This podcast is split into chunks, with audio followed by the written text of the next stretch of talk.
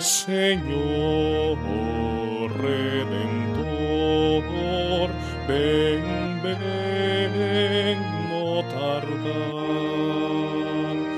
Oh mi niño Rey divino, dona paz al corazón. El verdadero descendiente de David. La profecía de Jeremías es una palabra esperanzadora a un pueblo que vive en el exilio. Se anuncia el surgimiento de un líder que conduciría al pueblo del Señor de nuevo a su tierra.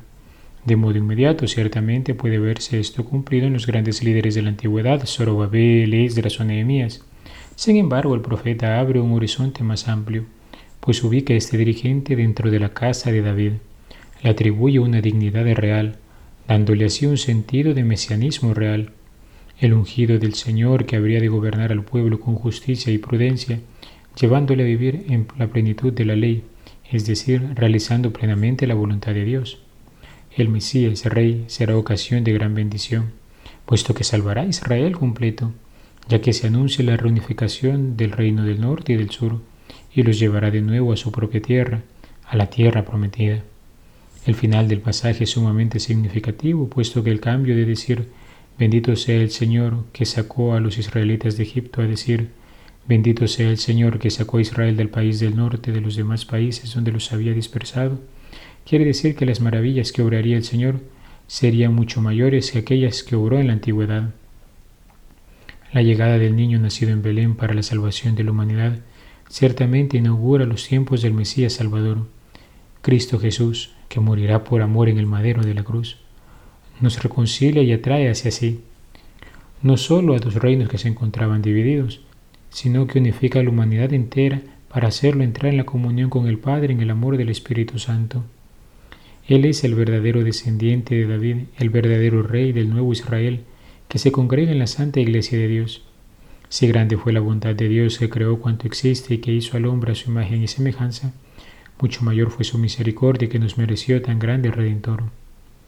Este es el Hijo de David que habría de nacer de la Virgen Madre.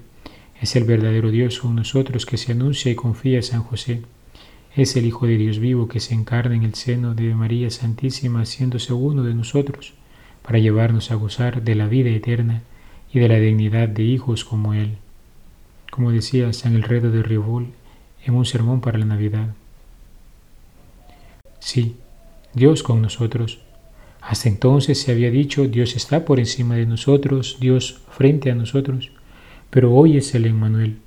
Hoy es Dios con nosotros en nuestra naturaleza, con nosotros en su gracia, con nosotros en nuestra debilidad, con nosotros en su bondad, con nosotros en nuestra miseria, con nosotros en su misericordia, con nosotros por amor, con nosotros por lazos de familia, con nosotros por su ternura, con nosotros por su compasión ¿Cómo podría Él estar más cerca de mí, siendo pequeño como yo, débil como yo, desnudo como yo, pobre como yo, en todos hechos semejante a mí, tomando lo que es mío y dándome lo que es suyo? Yo yacía muerto, sin voz, sin sentido, ya ni tan solo poseía la luz de mis ojos. Hoy ha descendido este profeta poderoso en obras y palabras, ha puesto su rostro sobre mi rostro, su boca sobre mi boca, sus manos sobre mis manos, se ha hecho el Emanuel, Dios con nosotros.